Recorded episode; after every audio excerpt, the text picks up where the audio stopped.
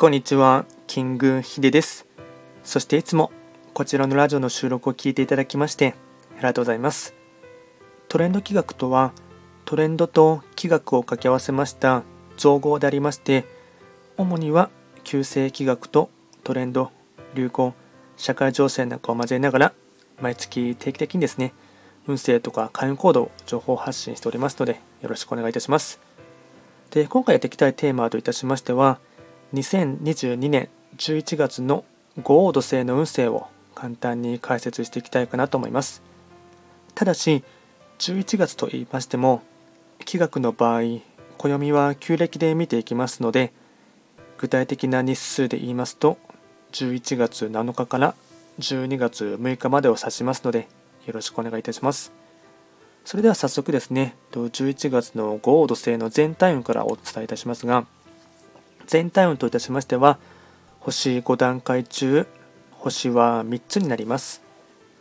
五黄土星は本来、八白土星の本石地であります北東の場所に巡っていきますので、法医学の作用といたしましては、北東とか、あとはいわゆるこの場所は新しい変化とか変革、そういったものを促されます八白土星の影響を色濃く受ける一月となっていきます。ではですね、全体的な流れですね、ポイント4つですね、お伝えいたしますが、まずは1つ目、変化の月。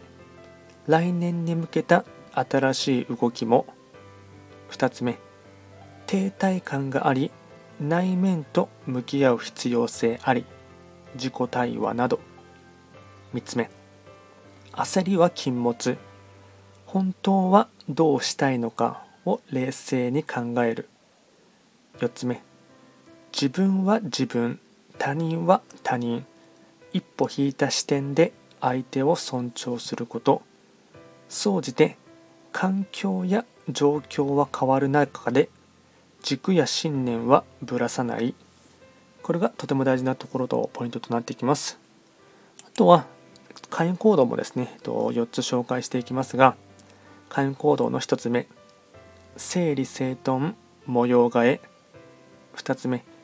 自分にも他人に対しても優しくする。3つ目。関節を痛めやすいので注意。準備体操が大事。4つ目。ホテルや旅館などで静養。あとはラッキーアイテムといたしまして食べ物に関しましては牛のしゃぶしゃぶ焼肉焼き芋笹団子。これがラッキーフードになっていきます。あとはラッキーカラーに関しましては黄色茶色アイボリー。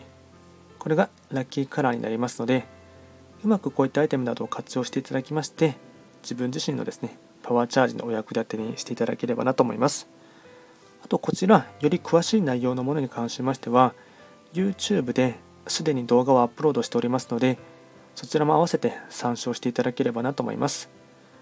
ではですね、今回は簡単に2022年11月、ゴード星の運勢を解説いたしました。何かリクエストとかですね、質問があればお気軽にレターで送っていただければなと思いますので、よろしくお願いいたします。では今回も最後まで聴いていただきまして、ありがとうございました。